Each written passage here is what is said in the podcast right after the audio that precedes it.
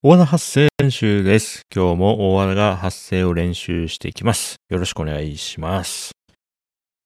えーっとね、最近、そうだな、あのー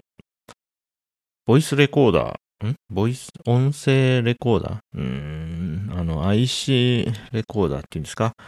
をね、買ったんですよ。これはね、お友達の浜崎健吾くんの真似をして買ったんですね。なんで、あのね、今、手元に、まあ、ボタン一つでね、録音開始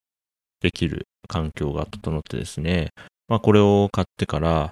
あの、妻とね、お出かけするときとか、まあ、お散歩行ったり、まあ、車で移動したりするときは、だいたいね、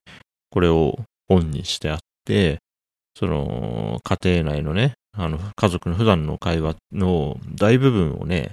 あの、録音して過ごしてるんですよ。今年は音声コンテンツすごい楽しもうと思って、まあ、とにかくね、録音してて、しかもその、録音した後に、あの、Whisper っていうね、OpenAI が公開してくれてるコマンドラインツールで、書き起こしもやってるんですよね。なんで、この9月は、えっ、と、妻と話した内容の、そうね、な、7割とか、まあ普通に2人で家でご飯食べてる時とかは、あの、録音してない時もあるんだけれども、それでもね、夫婦のね、会話の半分以上は多分録音して過ごしていて、で、それ文字起こしもしてるんで、あの、あの話したのいつだっけみたいなのを、文字列で検索できるんですよね。これがなかなか面白いなと思っています。そして、えー、なんか、ちょっと、今のやりとり面白かったねとか、なんか会話盛り上がったねところを、そこをこう切り抜いてね、そこだけ、えっ、と、あのメンバーシップ限定の純まみっていうポッドキャストで公開したりもしてるんで、あの、まあ、興味持っていただけたら、ぜひ、そちらもね、あの、大和田発声練習とは別の、僕にとっての3つ目のポッドキャスト番組がね、あるんで、よかったらそっちもチェックしてみてください。はい、近況はそんなところなんですけども、えー今回ね、話そうと思ったのは、えーと、なんだっけ。そうそう、今日はね、なんか話したいことがあって、えー録音始めたっていうよりは、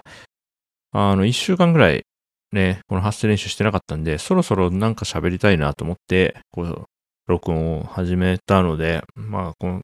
ね、これっていうテーマがあるわけじゃないんだけれども、その中でもなんか話せそうな話で言うと、この間考えたことがあったので、それを話して、まあ、ちゃちゃっと終わろうかなと思います。あのね、数日前にね、うん、この、今の僕の記憶は、まあ、記憶とあるいは、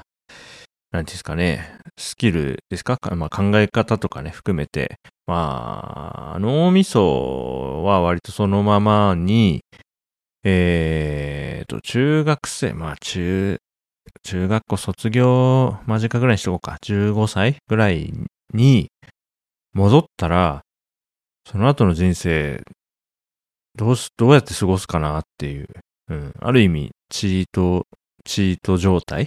いろいろね、未来が、2023年がどうなってるかぐらいのことまでは分かって、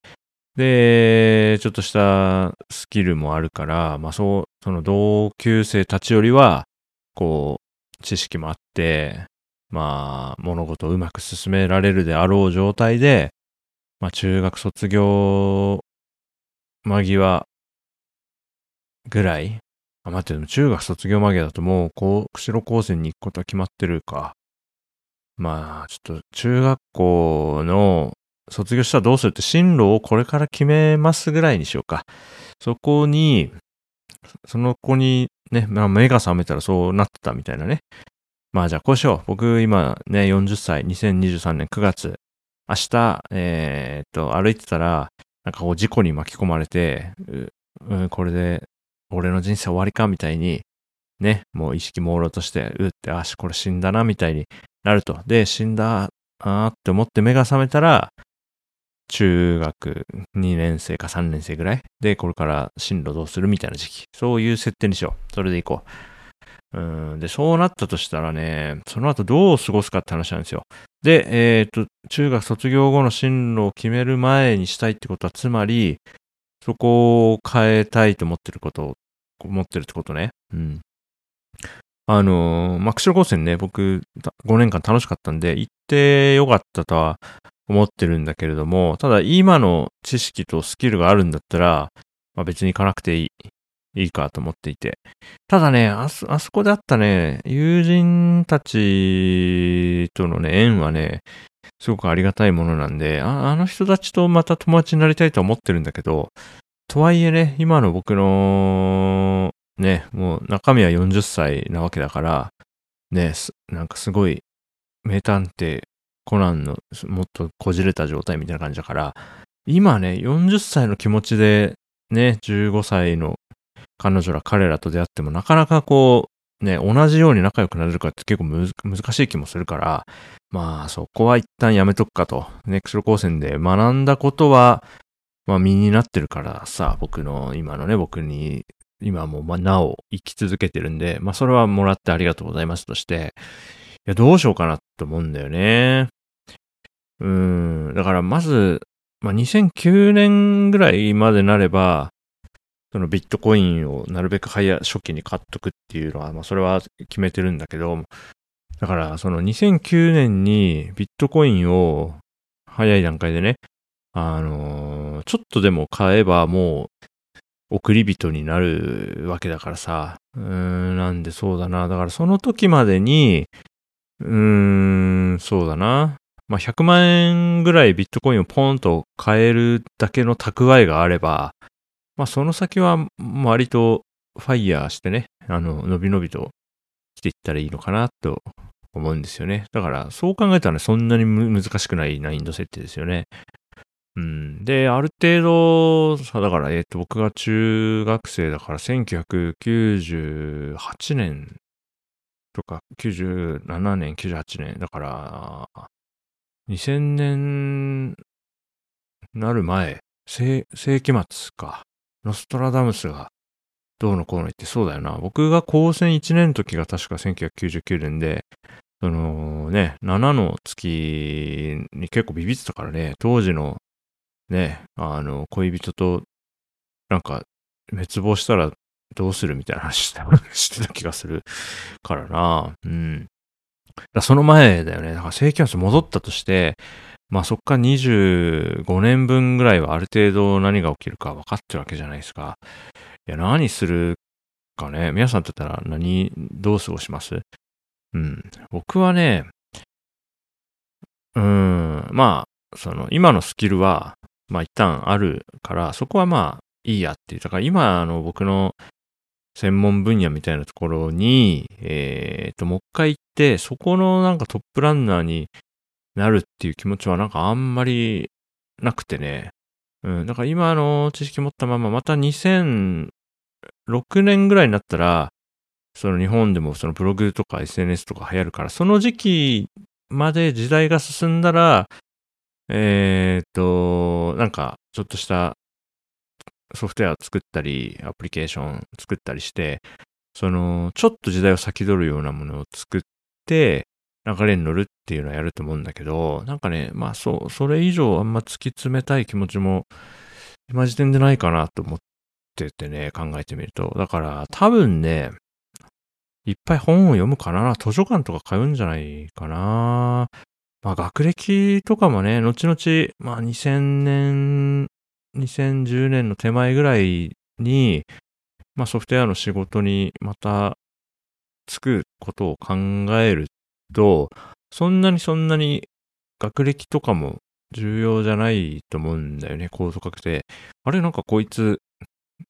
ウェブのこと分かってるな、みたいになれば、あの、仕事を見つけること自体はそんなに難しくないかなと思うのでね、あの、今日までのソフトウェア技術の、あの、変遷とさ、まあ、その労、労働環境、労働市場のことも知ってればね。それを考えると、まあ、そうだな。札幌の実家にいて、家賃とかも節約しつつ、うん。まあちょっと実家にいて、うん。学校もまあ行っても行かなくても、まあ行ったら行ったでね、普通高校とか行ったら楽しいかもしれないけど、どうだろうね。今ね、気持ちが40代男性だからね、あんま馴染めないとかあるかもしれないけど、まあ、そうね。ああんまり馴染めないかもしれない。いや馴染めたら楽しいか。いや、どうだ？今でも小学生に混じって最近も楽しくやってるから、いける、高校生全然いけるか？で、普通高校行ってみたい気持ちあるね。普通高校ぐらいは行くか。普通高校行って、あとはもうね、なんか、まあ部活とかはいいかな。で、図書館にか通って、学校の図書館でも、まあ地域の図書館でもいいんだけど、そこでね、うーん、まあ教、教養みたいなのをね、身につけたいかな。うん、いろんな本を読んで、ね、僕のこの一周目の人生では、そのね、高専行ったこともあって、いわゆる教教養、基礎教養みたいなのを結構、あの、スキップしてね、ここまで来たところもあって、で、30代になってから、ね、いろんな、まあ、歴史とか地理とか、面白いなと思って、ね、最近だと、ね、ポッドキャストをやるようになった中で古典ラジオとか聞いてすごい面白いなと思うから、その辺をね、たくさんね、仕入れてて、哲学とかね、考え方みたいな、こう人生を豊かにするような視点を身につけるんじゃないかな。だから1999年ぐらいから、まあそっから10年ぐらいかね、とにかく、うん、なんか生きる上で、人として生きる上で、何かこうね、厚みを持たせてくれるような知識をたくさん身につけて、まあ世の中のちょっとその時その時のソフトウェアの状況とか見つつ、あ、これね、この後こういうの流行るんだよっていうタイミングで、ちょちょっとこう、ソフトウェアね、やってみたりしながら、うん。で、気づいたら、まあ、この40歳また、まだなって、多分、あれなんですよ。だから一時的には、こう、未来を知ってるアドバンテージで、ん、こいつすごいぞみたいに一瞬目立つことはできると思うんだけども、あの40歳に近づくにつれて、あの普通の人になってくると思うんですよね。だから振動、子供の頃に振動とか言われた人が、だんだんまあそうでもなかったね、みたいな感じで、凡人の、凡人の方に収束していくみたいな。それを僕は40歳に向けてやると思うんで、ただ、うん、今のこの一周、まあ一周目としましょうか。仮に今のね、この喋ってる、発声を練習してる僕のこの人生を一周目としたときに、まあ二周目の僕は一周、まあほとんど一周目の40歳の純木になるんだけど、ただちょっと、うん。なんかいろんなことを知っていて、うん、そんなにちょっとしたことで慌てないみたいになったらいいなと思いますね。いや、でもね、14、5歳まで戻っちゃったらね、もうなかなか妻とまた会ってね、仲良くなって結婚してっていうのは、いやー、それ再現するのはね、すんごい難しいから、そこがね、妻と、今の妻と、一周目の妻と、また家族になれないっていうのは、だいぶきつい感じがしますよね。うん、まあこれは妻ともね、ちょこちょこ話すんだけど、僕は人生が 10, 10周あったら、多分結婚するのは1回、1回か2回ぐらいなんじゃないかなっていうね。うん。なんかそんな感覚がまあ、結婚した当初からあってね、まあ、結構な確率で、独り身で静かに過ごすんじゃないかなと思うので、うん、まあ、それはそれで別に僕は楽しくやれる感触あるんだけどね。まあ、友達には恵まれてるから、多分2週目の人生でも、友人には恵まれるだろうという、うん、なんかそこは変な根拠のない自信があるけども、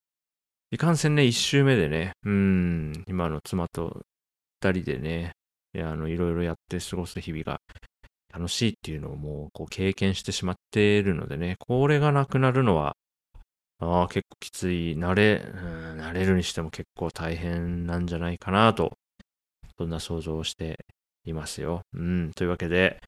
えー、記憶やスキルはそのままに、えー、14歳ぐらい中2、中2ですか、に戻るとしたら、その後の人生をね、どう過ごすかみたいな話をしてみました。はい。皆さんだったらね、どうしますか？これを、うん、もう一周あるなら、こっちの道に進んでみたかったとか、なんかつ、ね、明確に思ってることとかあるでしょうか？はい。皆さんのね、思ってることも聞かせてもらえたら嬉しいです。はい。9月19日の発声練習でした。はい。じゃあまたそのうちお会いしましょう。はい。バイバーイ。